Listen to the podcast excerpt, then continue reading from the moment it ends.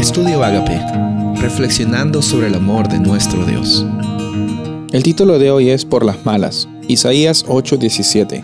Esperaré pues a Jehová, el cual escondió su rostro de la casa de Jacob, y en él confiaré.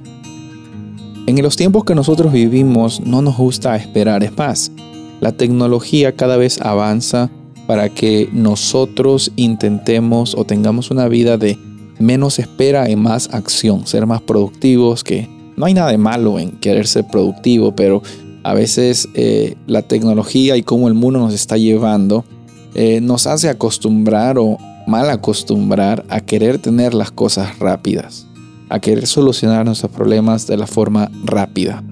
Y muchas veces, no todas las veces, pero muchas veces, la solución rápida no nos trae resultados a largo plazo. Muchas veces el anhelo a buscar una solución a veces nos lleva también a querer ponerle un parche a una situación cuando en realidad hay un problema más profundo que realmente lo que estábamos haciendo era tocar la punta del iceberg, por así decirlo. Muchos problemas en nuestra vida son como una punta del iceberg que realmente muestran solo la superficie de nuestra situación nos muestran no el panorama completo de nuestra condición, sino son como el síntoma de nuestra enfermedad espiritual, que es el pecado. Y Dios nos da muchas oportunidades para que abramos los ojos y nos demos cuenta de la situación de nuestras vidas.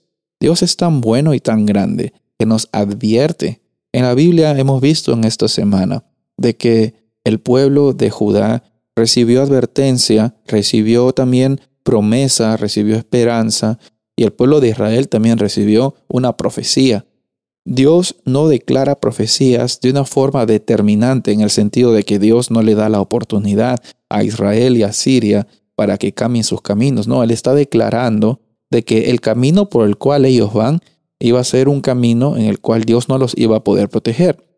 De la misma forma, nosotros también tenemos declaraciones por parte de Dios, tenemos sus leyes, sus caminos y sugerencias que nos ayudan mucho a vivir una vida plena.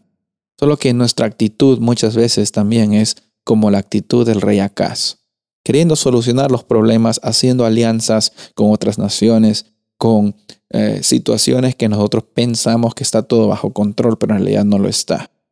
Sabes, por las malas es que muchas veces aprendemos por las malas es que muchas veces nos damos cuenta de que nunca lo que hicimos nos iba a llevar a tener esa satisfacción que tanto pensábamos que nos iba a dar. Pero en esta ocasión quiero decirte que muchos, si no todos, aprendemos algunas lecciones por las malas. Dios también, a pesar de nuestra intención de ir por las malas siempre, Dios nunca se cansa de amarnos nunca se cansa de estar contigo, nunca se cansa de tener una verdadera, ah, un verdadero anhelo de tener una experiencia personal con tu vida. Y en esta ocasión, en este versículo 17, dice, yo esperaré en Jehová y en Él confiaré. ¿Quieres confiar en Dios? ¿Quieres dejar de que Él sea el Dios de tu vida? Está bien si por las malas aprendiste algunas cosas. Y es probable que en el futuro por las malas sigas aprendiendo. Pero también espera y confía.